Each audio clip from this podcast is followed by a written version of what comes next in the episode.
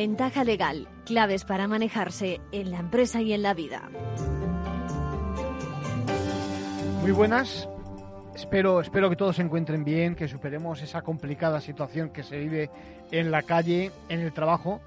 Eh, todo el mundo con las precauciones que tenemos que tomar todavía y pendientes sobre todo de los brotes, eh, hoy por hoy aislados, que llevan a confinamientos como los que hemos experimentado por todos estos meses atrás, pero espero que no mucho más. Bueno, aunque, aunque hoy mismo escuchábamos que se acelera la velocidad de contagio, las cifras del último día son duras y no sé si decirles que por favor mm, sean previsores, que no se confíen tanto bajando esa guardia a las medidas que todos conocemos y por si acaso preparen los negocios, el trabajo lo que sea conveniente por si les pilla de nuevo otra de esas medidas de aislamiento. Ya no sería un imprevisto y seguro que lo podemos afrontar mucho mejor. Cambiando de tema, no sé si cambiando de tema, pero a resultas de lo que hemos vivido tras el problema del COVID, sobre todo de ese confinamiento, a nivel familiar lo hemos pasado mal, separados de los nuestros, y quienes han sufrido un shock mayor han sido las familias con trámites de separación. Hoy día, sobre todo, divorcio, ¿no? Eh, rupturas que implican la posterior ejecución de los acuerdos pactados. Sobre todo, el tema es complejo, ya saben, con respecto a los niños de la pareja, a los hijos. Hoy vamos a dedicar gran parte de nuestro tiempo a esos menores, a ver cómo se resuelve ese conflicto familiar y para ello empezaremos por recordar la situación que vivíamos a finales de marzo, cuando entrábamos en pleno confinamiento. Escuchamos las palabras del magistrado Ángel Luis Campo Izquierdo, que nos explicaba entonces la disparidad de criterios en el territorio nacional, por ejemplo, a los efectos de que los niños cambiaran de domicilio, fueran del domicilio del, del progenitor de uno a otro. Escuchamos a Ángel Luis. Puedo decir que por un lado podemos citar a las de Zaragoza, Pamplona, Toledo, Murcia, que no suspenden y abogan porque se cumplan, y por otro lado están las de Barcelona, Málaga, Gijón, Salamanca, que dicen más bien que no se cumplen. Que queden los niños donde están, salvo casos excepcionales. de lo que se trata, de lo que se trata Ángel Luis es de evitar el trasiego, fomentar eh, eso, la, contaminación cruzada, digamos, cuando, mm. hombre, en, cualquier caso, sin perjuicio de que a cualquier padre o madre le, le interesa estar con su hijo el tiempo que al que tiene derecho, eh, evidentemente se entiende que está en buenas condiciones con el padre, con la madre, con el que actualmente resida, aunque le haya pillado donde sea. ¿Está claro? Está claro. ¿Qué pasa?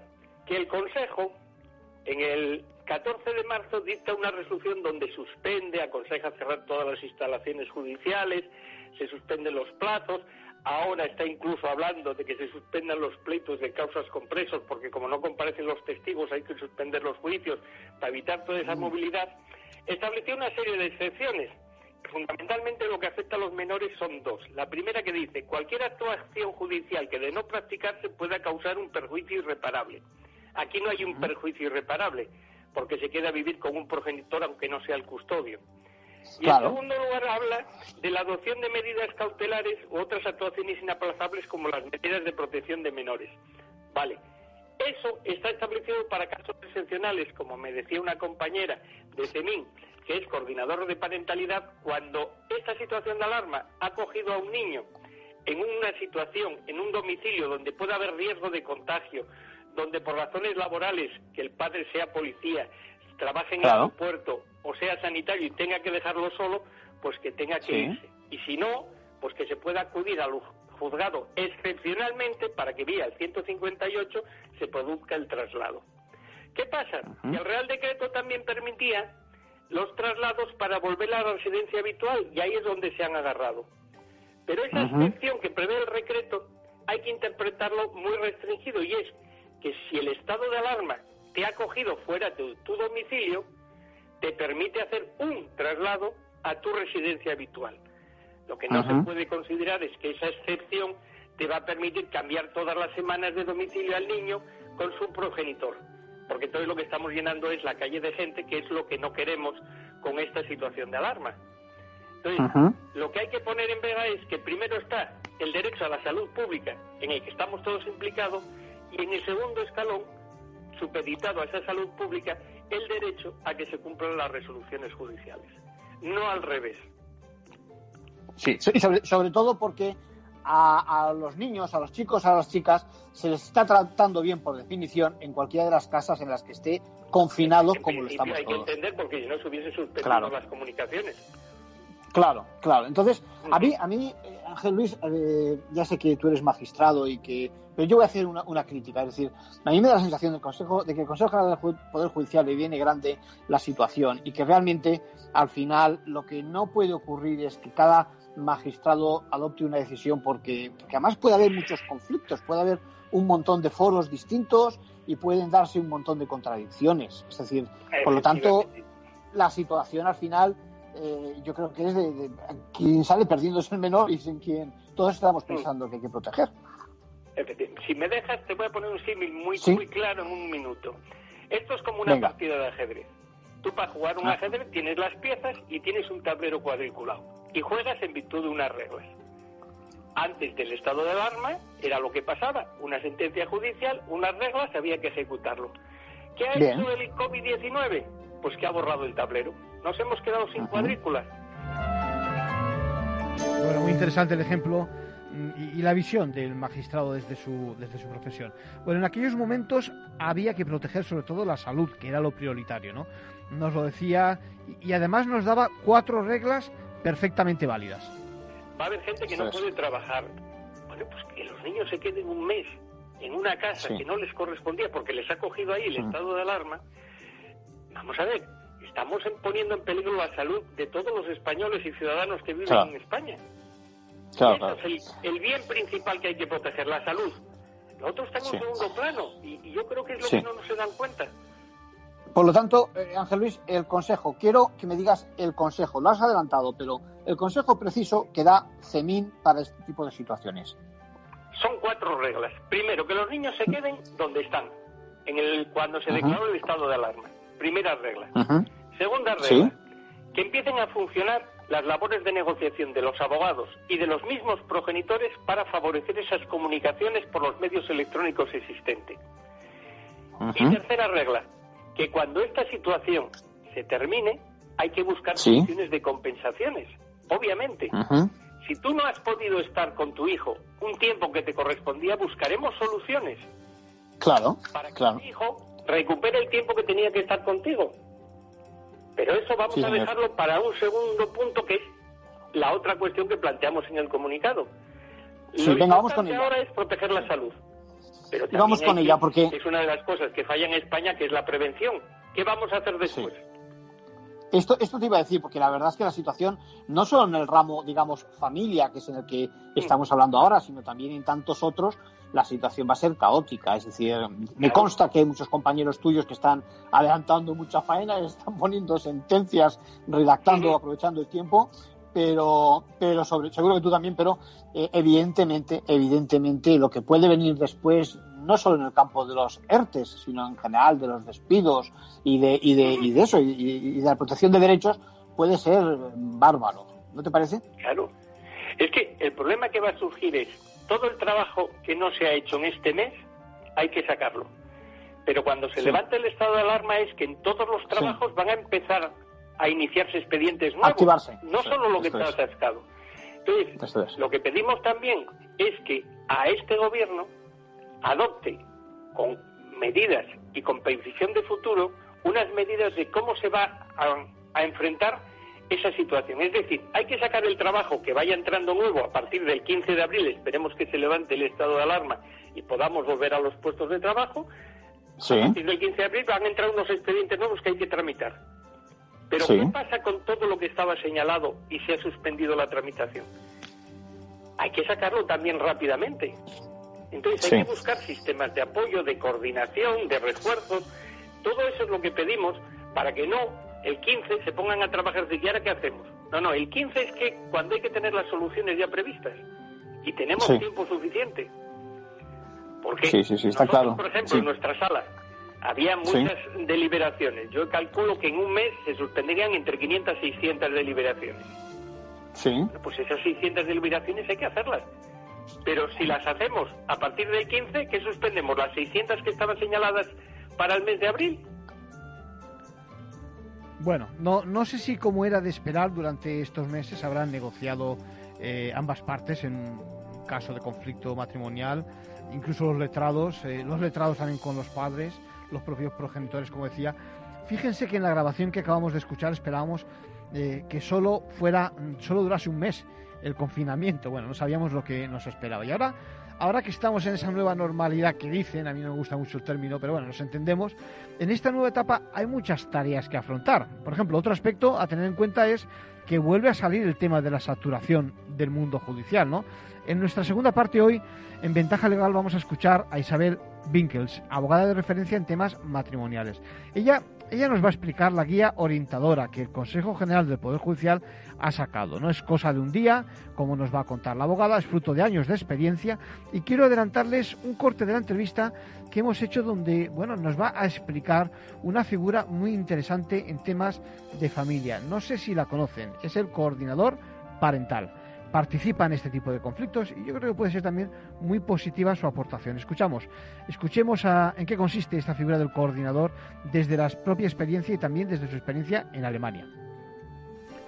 Esa persona no tiene capacidad de decidir, no puede suplir al juez, evidentemente, cualquier capacidad de patria potestad o la que sea la tiene que decidir el juez, pero muchas veces por situaciones de urgencia, cosas menores, pues sí, tiene la capacidad de decidir. O sea, el niño está con el padre y fallece eh, el abuelo materno.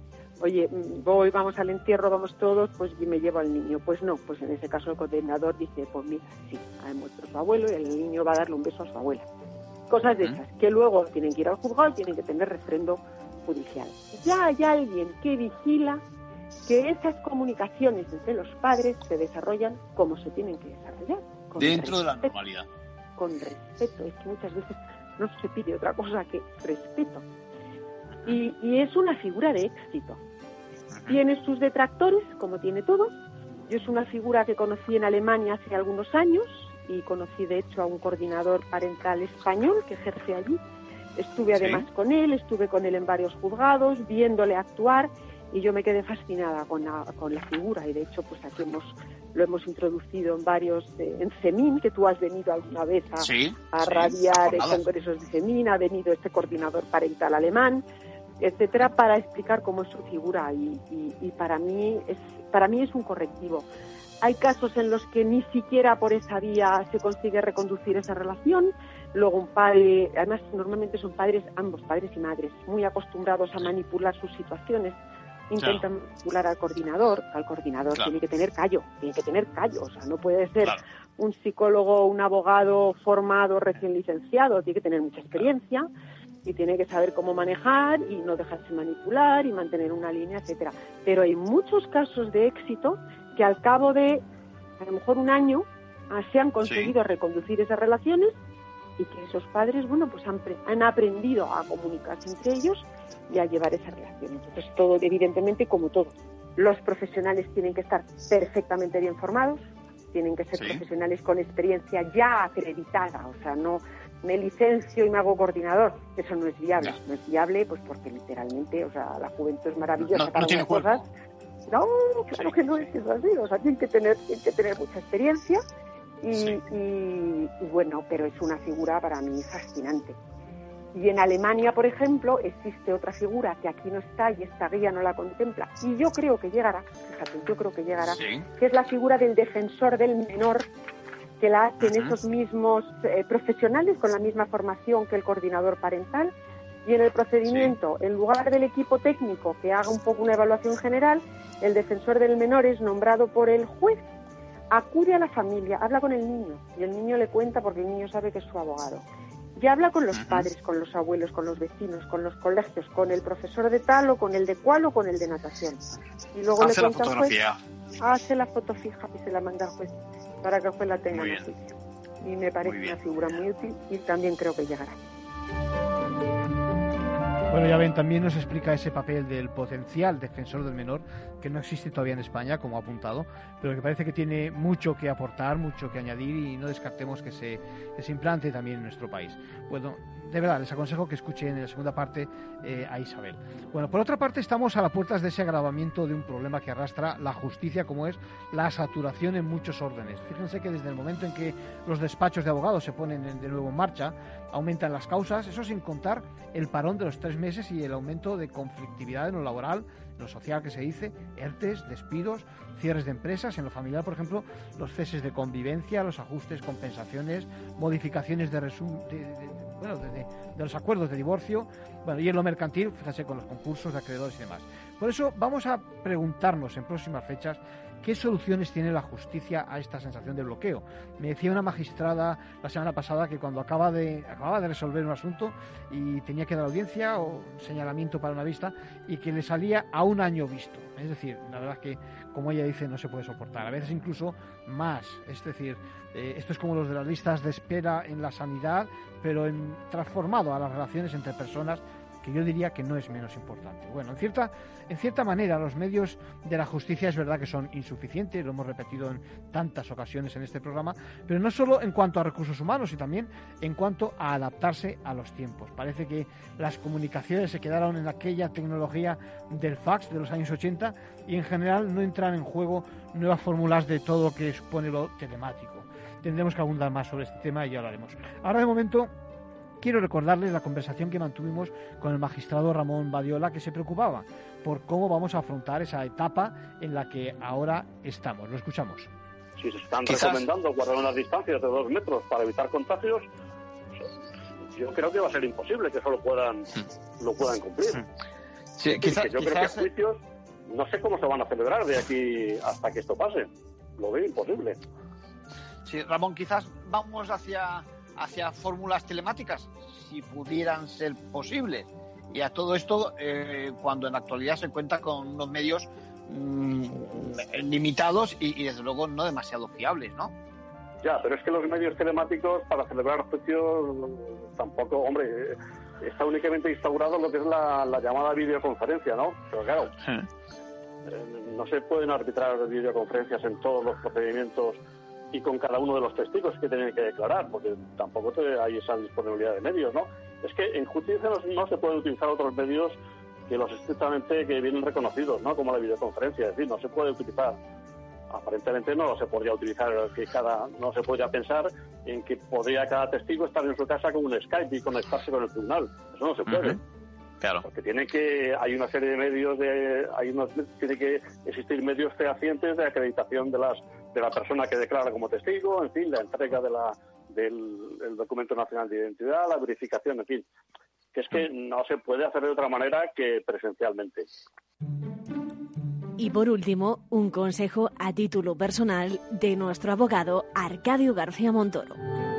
Bueno, pues ya ven, problemas económicos, pero teniendo propiedades. Una situación muy habitual en este momento. Y me pregunta, Dolores, ¿en qué consiste esa operación de quedarse o no con la nuda propiedad, el juego de uso de la vivienda y la financiación?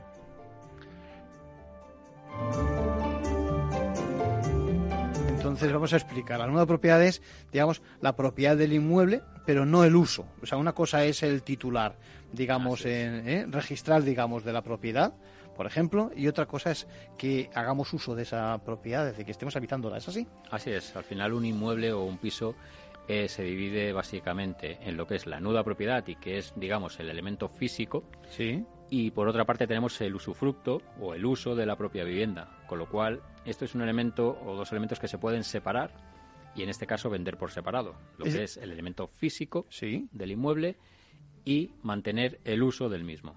Sí, es una fórmula jurídica. Me imagino que son dos contratos, por lo menos, los que se hacen. ¿no? Uno, el de compra-venta, es así, y otro, el de aquel donde te permiten que sigas ocupando la propiedad y viviendo como hasta ese momento. ¿Es así?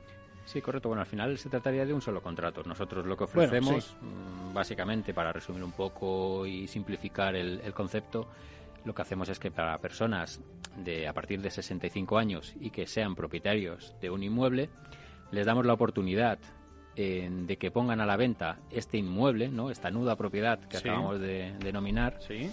Eh, manteniendo el uso de la misma por tanto ellos pueden recuperar dinero que han invertido en ese inmueble. Mm, las vías, mm, veremos eh, de que hay diferentes opciones. Puede ser un pago único al inicio de la operación o puede ser, por ejemplo, una renta vitalicia, que como indica el término vitalicio es para toda la vida.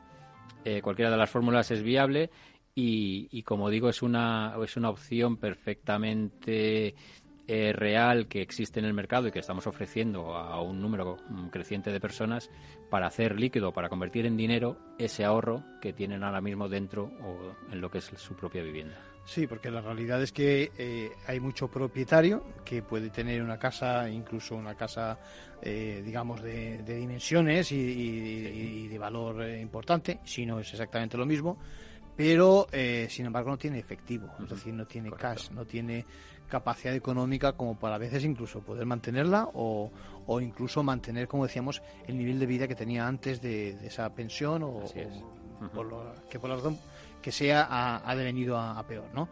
Entonces, claro, entonces de lo que se trata, entiendo, es de sacar recursos de ese ahorro depositado, digamos, en esa propiedad y poder disfrutarlo en vida. Exacto, se trata exactamente mm, de eso y sin que cambie el tener que irme yo a otra casa bueno, fíjense, volviendo al tema de, al tema de las demandas de disolución matrimonial y el problema familiar, eh, recibimos ahora los datos del primer trimestre del Consejo General del Poder Judicial, distorsionan un poco porque vemos eh, una baja, pero no se ajusta a la realidad en estos momentos. Para personas inquietas, Capital Radio.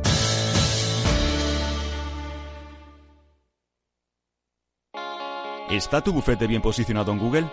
El 77% de usuarios buscan los servicios que necesitan Internet. Si no te encuentran a ti, encontrarán a tu competencia. En comunicación jurídica llevamos 20 años ayudando a dar visibilidad a empresas del sector legal. Web corporativa, estrategias publicitarias, marketing en redes sociales.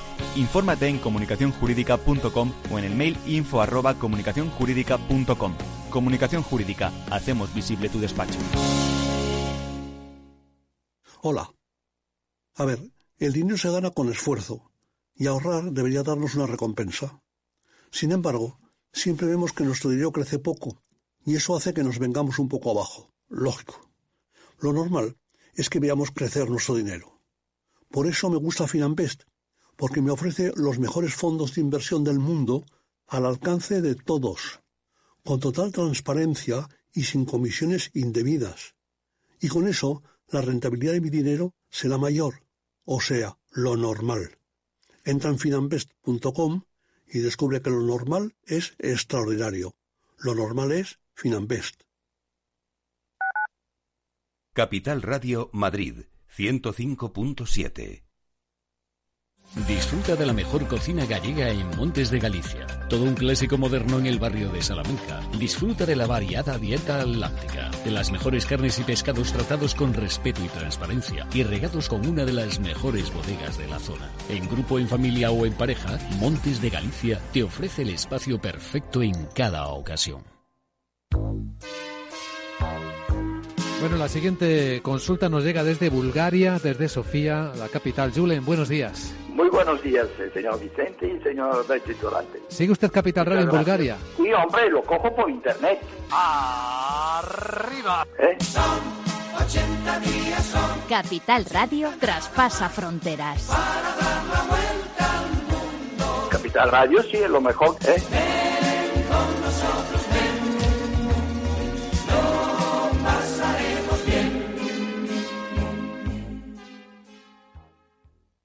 En el restaurante Gaztelubides somos rigurosos con la selección del producto para crear recetas imaginativas que acompañamos de una bodega generosa y brillante y de nuestra magnífica terraza durante todo el año. Restaurante Gaztelubide, carretera de La Coruña, kilómetro 12200, La Florida. Teléfono 91 372 8544. Una recomendación del programa gastronómico Mesa y Descanso. Capital Radio. Aportamos valor. Mi empresa me ha comunicado que hace un ERTE de reducción de jornada. ¿Voy a seguir cobrando mi nómina? Desde ese momento cobrarás tu nómina de forma proporcional a las horas que trabajes y percibirás la prestación por desempleo siempre que cumpla los requisitos por las horas no trabajadas.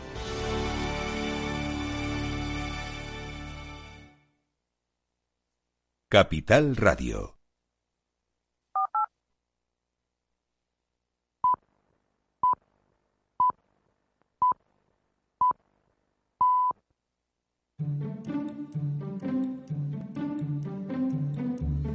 Ventaja legal, claves para manejarse en la empresa y en la vida. La pandemia, ya saben, ha tenido efectos en las familias, como no, y en los casos donde hay una ruptura matrimonial hay que poner especial atención a la custodia de los hijos. A lo largo de este periodo hemos hablado en ventaja legal con magistrados especializados en, ese tipo de asuntos. Ahora que el confinamiento ha desaparecido, el Consejo General del Poder Judicial ha aprobado una guía que contiene criterios de actuación. La cosa no está exenta de polémica y va a tener trascendencia en una cantidad importante de casos ante los tribunales que, para variar, están saturándolos. Bueno, pues para, hacer un repaso, quiero que conozcamos la opinión de una abogada experta en familia. Isabel Winkers, ¿cómo estás? Buenas tardes, estupendamente bien, gracias. Bueno, pues echamos manos de ti para a ver si podemos alumbrar un poquito esto que está ocurriendo. La avalancha de casos después de este parón es importante y sorprende que, el Consejo General de Poder Judicial haya sacado una guía a esta altura, ¿no? Pues eh, sorprende, yo desde mi punto de vista agradablemente, también hay que decir que esta guía llevaba tiempo en cocina. O sea, eh, hay un grupo, el Consejo ha tenido, pues la visión de reunir un grupo de profesionales absolutamente reconocidos, Además, con una característica importantísima, que es la multidisciplinaridad, es decir, ha cogido psicólogos, ha cogido trabajadores sociales, ha cogido magistrales, magistrados, ha cogido fiscales, ha cogido abogados, académicos. Todos los que intervenimos en procedimientos de familia estamos representados en esta guía de actuación, que tiene ni más ni menos que 400 páginas. Es decir, esto no se fabrica de un día para otro.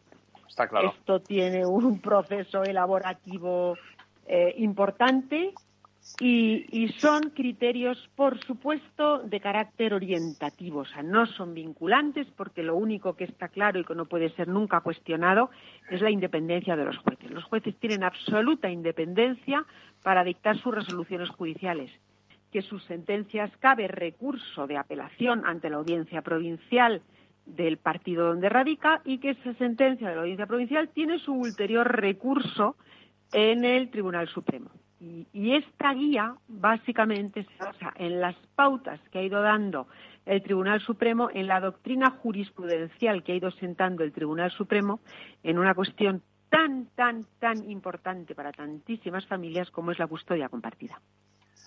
Es el momento, Isabel, yo creo que, y perfectamente lo acabas de delimitar tú ahora, es el momento también de reclamar la especialización, es decir, tanto a nivel de los profesionales, es decir, de los magistrados, etcétera, de, los forenses, también de los abogados, ¿no? Hombre, de todos nosotros.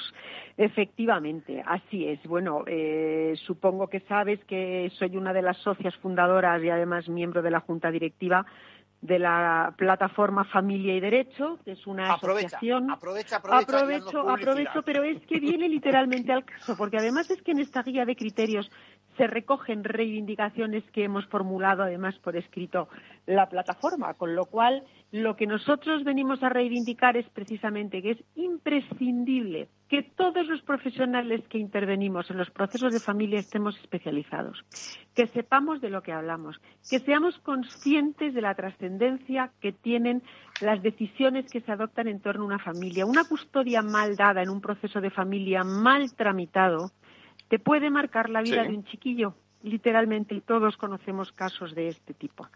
Entonces, tenemos que tener todos muy claros las consecuencias que tiene los abogados, lo que pedimos, los fiscales, cómo interpretan el superior interés del menor porque son sus defensores en los procedimientos, los jueces saber discernir, separar el grano de la paja, que pide un progenitor, que pide otro. Los equipos técnicos, trabajadores sociales y psicólogos forenses tienen que estar perfectamente especializados, médicos, pediatras sociales, todos, todos tenemos que ser especializados y tener eh, unos conocimientos lo más exhaustivos posibles en esta materia. Y, es ni más ni menos eso es lo que reivindicamos en la plataforma.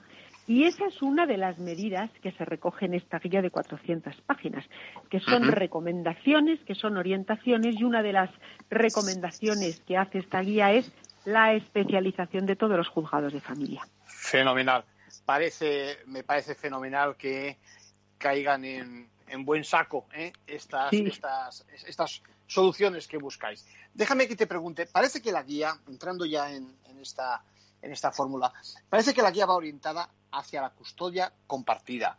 Me gustaría que explicaras, en primer lugar, qué es la custodia compartida y, en segundo lugar, yo creo que no solo la custodia compartida es la, única solución, ¿no? No, la guía de hecho dice que lo que tendrá que hacer, que determinarse es cuál es el mejor modelo de custodia. Por supuesto que hay casos en que lo idóneo para esos niños, porque donde no hay que perder el foco es en esos niños. lo idóneo en muchos casos para esos niños es la custodia compartida, en otros casos lo idóneo es la materna, en otros casos la paterna, ojo, y en otros casos una tercera persona, ¿eh? que ha habido supuestos en los que se ha visto la absoluta incapacidad de los progenitores de salvaguardar el bienestar y la estabilidad de sus hijos y se le ha dado la custodia a tíos, abuelos o incluso, para mí, el supuesto menos deseable, incluso a servicios sociales, porque siempre que hay un familiar dispuesto a acoger esos niños, se debe hacer cargo de ellos. Pero nos hemos encontrado con casos que en mitad de un procedimiento, a la vista de una situación dramática y la incapacidad absoluta de padres de velar por el bienestar de sus hijos, porque tirando cada uno de un brazo como lo del rey Salomón, dicen, Dios mío, al niño lo rompen, se ha acordado la intervención de un familiar y se ha acordado esa custodia a favor de una tercera persona. Entonces, la custodia compartida, ¿qué es? Es no tanto un reparto aritmético, porque muchas veces se dice, es que está una hora más, un día más con uno o con otro. No. La filosofía de la. No, no es así. No es así. De hecho, también esta guía, esta guía que hace una recopilación de la jurisprudencia del Tribunal Supremo sobre la custodia compartida, que además la elabora José Antonio Seijas Quintana, que es un magistrado del Tribunal Supremo ahora jubilado, pero que ha sido el responsable de sistematizar la doctrina del Tribunal Supremo en estos puntos y lo ha hecho maravillosamente bien, porque José Antonio Seijas es una eminencia absolutamente reconocida en derecho de familia. Los diez últimos años ha recogido, en efecto. Efectivamente, sí, sí, y sistematizada por él buscando, según los puntos concretos, cuáles son los, los, eh, las patas más importantes sobre las que se debe de fundamentar el reconocimiento de esa custodia compartida. Y parte del hecho es decir, que no es un reparto igualitario de tiempos, sino de implicación y corresponsabilidad. Esto es clave. siempre puede haber en una vida, porque los jueces, ¿qué es lo que deben de hacer? Mirar para atrás. El momento, por supuesto, las posibilidades futuras, pero sobre todo mirar para atrás. Esa implicación de esos padres en las vidas de los niños. ¿Ambos han estado implicados por igual? ¿Ambos les han estado llevando al pediatra o se han pedido bajas en su trabajo para cuidarlos cuando han estado alguno de ellos malito o han acudido a las tutorías o han ido a las reuniones escolares o les han llevado extraescolares de una manera más o menos paritaria. Es decir, ambos tienen pleno conocimiento de que si el niño tiene un problema en el ojo que tiene que tener un parche en él o si tiene que ir al dentista porque tiene que hacerse tratamientos de flúor por un eh, problema de lo que sea. Es decir, ambos están igualmente implicados Ambos conocen perfectamente las características de su hijo, están igualmente implicados, aunque no tengan la capacidad de estar exactamente el mismo tiempo. ¿Tienen la misma implicación? Si la respuesta es sí, adelante con la custodia compartida, porque lo que se pretende salvaguardar es que el niño note el menor número de cambios posibles en su vida. El divorcio de sus padres ya es un cambio, ya es un cambio, porque lo es, pero que ese cambio sea lo menor posible. Entonces, si un niño ha tenido esa presencia muy permanente de ambos padres y de repente le quitas a uno de ellos, ese niño sufre. Y viceversa también. Si ha habido uno de los progenitores que ha estado permanentemente implicado, que es el que le ha llevado a sus actividades, a sus médicos, etcétera, y de repente ese niño le cambias, y hay rutinas que tiene que asimilar el otro y que a lo mejor no conoce tan bien, pues también implica un cambio. Vamos a mirarlo todo. Eh, traducido, Isabel, estamos hablando de la actitud de los padres eh, si son o no responsables con respecto a los hijos, ¿no? Ni más ni menos. Responsabilidad, implicación, más que tiempo. Sí. Porque un padre o una madre que llegan a su casa a lo mejor a las 3 de la tarde, se ponen las noticias, cogen el periódico, por la tarde se van a hacer fútbol al gimnasio, llegan a casa, se toman su cervecita, cenan y pasan del niño, pues efectivamente estará en casa desde las 3 de la tarde pero sí, cero patatero, cero patatero. O sea, claro. no es tiempo, es me siento a hacer los deberes, le llevo a jugar al tenis, le, baño, estoy con él, le leo el cuento. Es convivencia. Isabel, sería, podemos decir, convivencia efectiva, es decir, Eso decimos, la responsabilidad, ¿no? De, los... Déjame que te pregunte, eh, lo que pasa es que ahora, ahora cuando, eso va a ser muy difícil de valorar, ahora que, pues eso, que a lo mejor los niños han pasado más tiempo en, casa, en la casa del padre o de la madre por el confinamiento y demás, y además yo entiendo que, que también no era conveniente en estas circunstancias especiales cumplir con el régimen anterior, ¿no? Pues ahora habrá que hacer ajustes, ¿no? Eh, y esos ajustes me imagino que tampoco serán, como decías, matemáticos. Eh, serán la atención a otro tipo de, ¿no? de cuestiones. Sí, sí, porque hay que, te tienes que retrotraer más para atrás. O sea, ahora hemos vivido una época insólita. O sea, un momento, unos meses que, que, no han tenido nunca, nunca hemos vivido una situación igual y que esperemos que nunca se vuelva a repetir. Pero también vamos a tener en cuenta una cosa, que esto ha terminado ahora. Ahora se están, estamos presentando demandas nuevas o modificaciones de medidas, por ejemplo, para eh, modificar situaciones anteriores. Vamos a tener eh, eh, que tener en consideración todas estas circunstancias para plantearlas y luego va a haber, normalmente, cuando hay debates sobre, sobre la conveniencia de la custodia, se suele acordar una valoración por el equipo psicosocial. De aquí a que esa valoración por el equipo psicosocial se produzca, vuelven a pasar meses. Es decir, estos tres meses que hemos tenido de escenario eh, intermedio, pues va a ser al final pues, pues, pues una pequeñez dentro de lo que es la tramitación de un procedimiento. Y cuando se llegue a una eh, audiencia del menor ante el juez o una valoración por parte del equipo psicosocial, pues este tiempo probablemente pues habrá pasado ya, con lo cual no creo que tenga especial incidencia. Pero fíjate, sí ha tenido un, un, punto que yo me yo detecto en algunos casos en bueno pues lo que es el laboratorio de mi despacho, que a fin de cuentas es significativo. Padres que hasta la fecha no habían tenido esa convivencia porque tenían su régimen de visitas al que habían estado amoldado, que han pasado más tiempo con sus hijos ahora y que han dicho, ostras, es que esto a mí me gusta, es que yo quiero este contacto, es que quiero cambiar esto.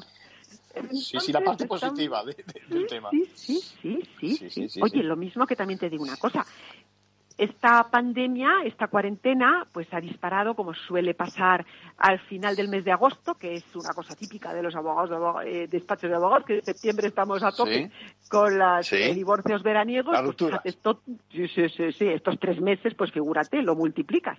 y efectivamente hemos tenido una, un incremento en casos de divorcios. Pero, ojo, te diré que también hemos tenido un incremento de casos que habíamos iniciado ya los trámites antes y que se han reconciliado, que se han encontrado. Que esta convivencia en estos meses les ha hecho, mira, como uno de los chistes que corrían en estos días, dice, oye, a ver. me a hablar con mi mujer y me cae muy bien. sí, sí, sí, La verdad es que, eh, eh, Isabel, en estos temas que lleváis, la comunicación, en este caso entre los padres, es fundamental. Es decir, que se valore, eh, que haya comunicación entre los padres, aunque haya ruptura de su relación sentimental, digamos, es fundamental para que al final funcione bien la relación con los hijos, ¿no? Esencial, es esencial. Es esencial y no se dan cuenta además esos padres el daño que le hacen a sus hijos porque los hijos lo absorben. Lo absorben y en muchos casos, pobrecitos, hasta los somatizan. O sea, mm. que esto ahí están los pediatras, por ejemplo, los pediatras que te hablaba de la especialización. Hay una especialización muy concreta que es la pediatría social. Y muchas veces pediatras que encuentran que niños que acuden con dolores que no obedecen a causas concretas ni a patologías concretas y que acaban en manos de un pediatra social y que son niños pobrecitos que somatizan pues dolores de estómago, migrañas, mm. la tensión que están viviendo dentro de sus respectivas casas con sus padres, su padre, su madre, esas discusiones y esas tensiones que los pobres la mm. mastican. Al final, al final, Isabel, a los niños hay que oírles. Y la guía también hace hincapié en precisamente en algo que es obvio, pero bueno, eh, en la audiencia eh, de los hijos.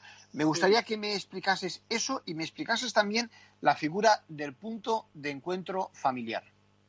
Vale, te voy a explicar esas dos cosas y una tercera más, que es la figura del coordinador parental al que también se hace mucha referencia en la guía. La primera, la audiencia al menor.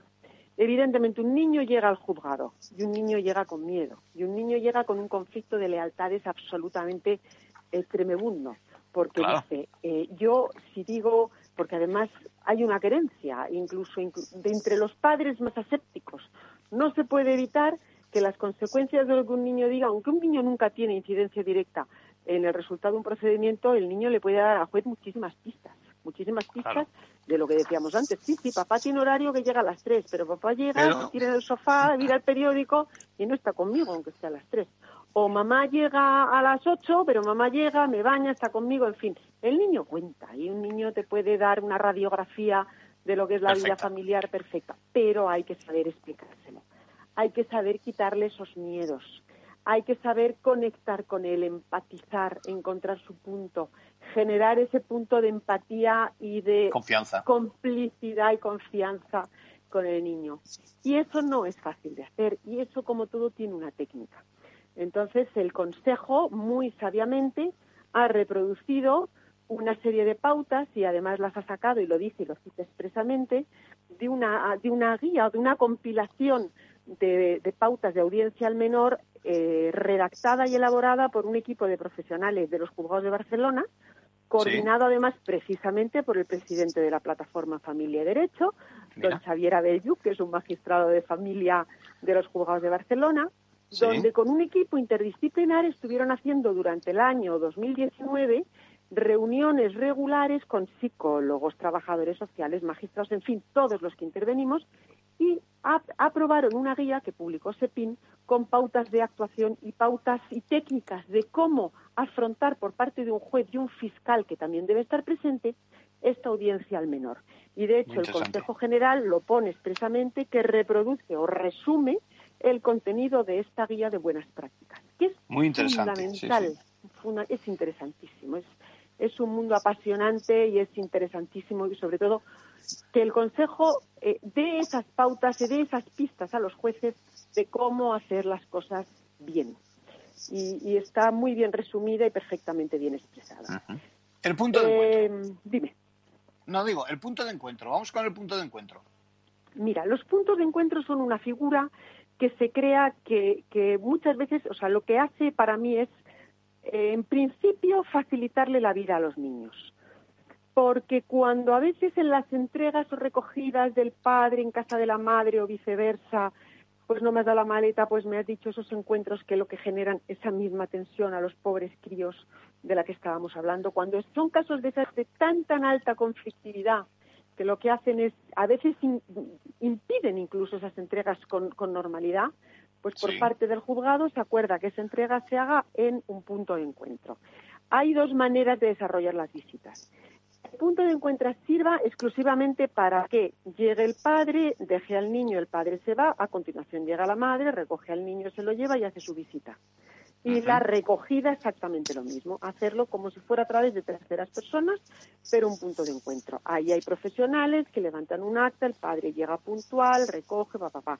La madre llega, pues tal, y, y lo recoge. El niño llega, se le ve contento, se le ve triste, pues como un resumen muy escueto, exactamente porque es de entrega recogida. Y luego hay una segunda modalidad de intervención, que es cuando la conflictividad es alta y los niños están muy afectados o cuando hay problemas de violencia de género, por ejemplo, situación que también está abordada en esta guía, las visitas, las visitas se desarrollan dentro del punto de encuentro, dentro, o sea, no hay opción de sacar al niño fuera, sino que se desarrollan durante una hora o dos horas en el punto de encuentro, a veces con supervisión, o sea, que no se les deja solos, hay siempre un profesional supervisando para evitar que al niño se le hagan preguntas que no se deberían hacer, o se le trasladen comentarios desagradables sobre el otro eh, progenitor, en fin, para evitar este tipo de situaciones y están observados o simplemente pues se les deja eh, a su libre albedrío, pues muchas veces el padre o la madre pues llevan pues la merienda, llevan juguetes, llevan fotos, les llevan regalitos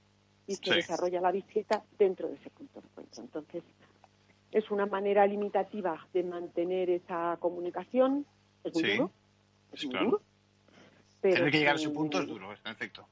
Muy duro, muy duro, muy duro. Yo no me lo podría ni imaginar, pero, pero a veces en situaciones por X, por denuncias o por lo que sea, es la única vía que tiene un progenitor. Es un mal menor. es, un, menor. Sí, y, y, el coordinador, como has dicho, figura clave, allá donde la haya. El coordinador parental. Ah, para mí, es, para mí es, es una figura esencial que está empezando a desarrollarse aquí por vía jurisprudencia hay varios proyectos pilotos en algunas comunidades autónomas, en Cataluña, en Madrid, hay un par de juzgados, en Baleares.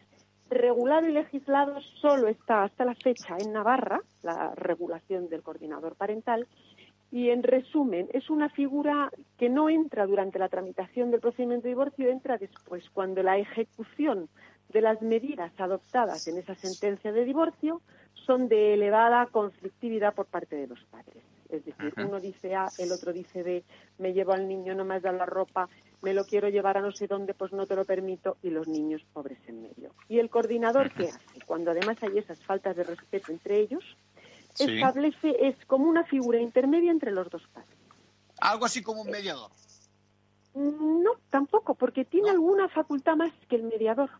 Está, ahí entra dentro de lo que es la capacidad de cada coordinador. Hay, por ejemplo, varios coordinadores. En Madrid hay una coordinadora que a mí me encanta, Marilén Villalonga. Por ejemplo, Marilén lo que hace es crear un chat, un chat entre el padre, la madre y ella. Y les prohíbe ninguna comunicación que no sea a través de ella. Y ella entonces ve oye, llego cinco minutos tarde, o por favor, méteme el uniforme, o el niño ha venido sucio, o el, en fin. Con eso ya evitas, evidentemente, una tercera persona que esas expresiones muchas veces deleznables que se intercambian padres entre ellos ya las van a omitir, porque hay alguien que está vigilando. Y alguien que tiene la capacidad y la obligación de informar de manera regular al juez cómo se van desarrollando esas visitas interesantísimo todo lo que nos cuentas. Tenemos que volver en otras ocasiones. ¿eh? Se me han quedado muchas preguntas en el tintero y, yo creo que te, invito a que, venga, que en otra ocasión nos cuentes algunos aspectos eh, para, poder desarrollar la materia. Isabel, eh, un abrazo, muchas gracias por tu colaboración con Ventaja Liga del Capital Radio y seguimos en contacto. Encantada, por supuesto, y, hasta la próxima. Adiós. Adiós. Buenos días. Bueno, quería, quería hacer una modificación, quería eh, rectificar un poquito con las prisas para cerrar la primera parte del programa, no me he expresado bien. Eh, recibimos eh, datos sobre las demandas de disolución matrimonial en Madrid. Parece que en el primer trimestre, ojo, en el primer trimestre de 2020 se producía una disminución y bajaban un 22,7%. Luego también, por ejemplo, en materia de modificación de, medidas, eh, de las que hemos hablado hoy también, eh, se presentaban 318, se han reducido en la Comunidad de Madrid, nos dicen un 11,7%. Bueno, son datos que distorsionan un poco la realidad porque eh, lo que hay que ver exactamente qué está ocurriendo ahora y esto lo vamos a ver sobre todo en el segundo, bueno, ni siquiera en el segundo, en los datos del tercer trimestre de este año. Bueno, y, esta semana también fue presentado el sistema estatal de índices de referencia de precios de alquiler. Eh, se trata de una nueva intervención por parte del gobierno, esta vez controlando los precios de alquiler, una experiencia que en Europa no ha tenido buenos resultados, pero que parece que se importa a España. Lo que conocimos esta semana fue el primer paso, es decir, eh, una especie de volcado de datos, no del mercado, sino de procedencia tributaria y catastral, mm, un esfuerzo de la Administración definitiva eh, que, bueno, ya veremos a ver dónde acaba. Salvo que las urnas lo impidan, parece que en un futuro próximo veremos una limitación de la voluntad de las partes, sobre todo de los propietarios, de manera que no podrán decidir libremente el precio de su inmueble a efectos de alquiler, por lo que es fácil que surjan prácticas también donde se produzcan ocultaciones del verdadero precio y nazca sobre todo un mercado negro. ¿eh? Eh, ya veremos. Bueno, tanto una ley del Estado, que es lo que viene, como, bueno, tiempo esperándose que, venga desde el 2019, como, como excusas como la transparencia, van a poner sobre la marcha una cuestión que es vital. Tenemos que ver cuál es el paso de las comunidades autónomas, si van a quedarse únicamente de perfil o van a recoger este, este testigo actuando sobre las viviendas unifamiliares o no, incluso incidiendo sobre datos de si somos eh, propietarios de vivienda, eh, cuántos vivimos en cada una de ellas, etcétera, etcétera. Por cierto, que mientras tanto nadie se acuerda de aquellos que tienen la casa ocupada por mafias, sin duda alguna, organizadas, conculcando derechos legítimos. Ya saben, pintan feas las cosas para el ahorrador que invirtió durante su vida laboral en una propiedad con el fin de alquilarla después, en su jubilación, y obtener ese complemento a la pensión que cada vez es más incierta.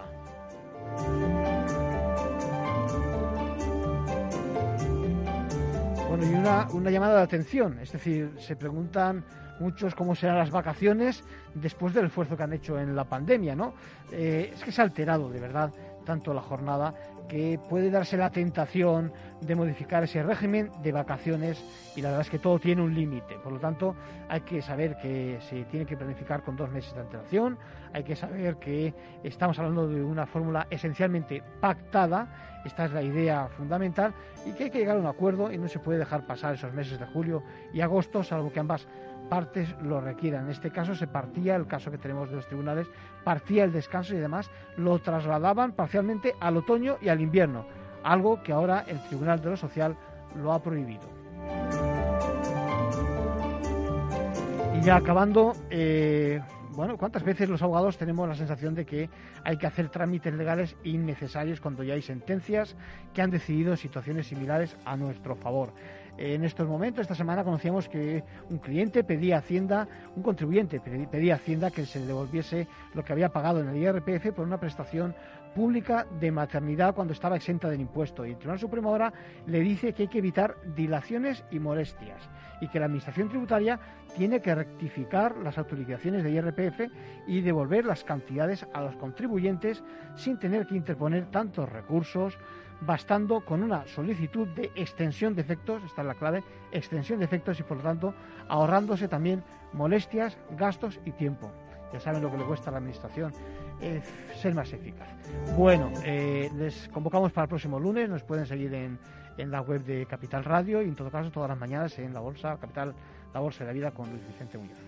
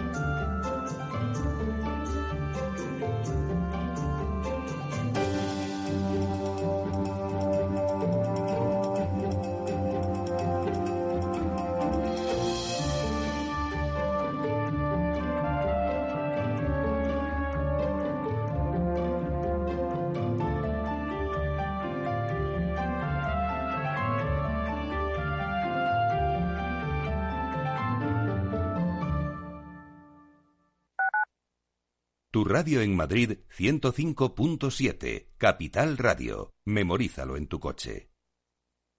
Gráficas Naciones. Más de 50 años de experiencia en el sector de las artes gráficas. Apostamos por la última tecnología tanto en impresión offset como en digital y gran formato. Realizamos todo tipo de impresión. Tarjetas de visita, folletos, libros, vinilos, decoración y montaje de stands. Más información en el 91 629 2145 o en gráficasnaciones.es. Esto te estás perdiendo si no escuchas a Luis Vicente Muñoz en Capital, La Bolsa y la Vida. ¿Por qué está caro? ¿no? ¿Qué es lo que, que acaban entendiendo? Pues está caro porque no hay ninguna alternativa de inversión. ¿no? Lo que los americanos llaman con el palabra, este el acrónimo de, de TINA, ¿no? There is no alternative. Fernando Aguado, director de inversiones de Fonditel. No te confundas. Capital, La Bolsa y la Vida con Luis Vicente Muñoz, el original. Los entornos en las grandes ciudades están cambiando y desde Voces para la Movilidad con Chimo Ortega queremos acercar a los protagonistas de las nuevas formas de entender los desplazamientos desde una visión humana e intimista. Cada martes a las ocho y media de la tarde en El Balance, Capital Radio.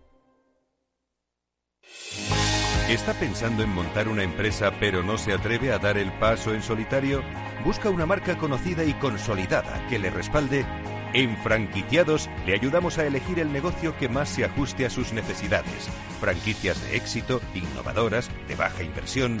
Los miércoles a las 12 en Capital Radio tienen una cita con el único programa de radio de España especializado en la industria de la franquicia. Franquiciados con Mabel Calatrava. Capital Radio. Siente la economía.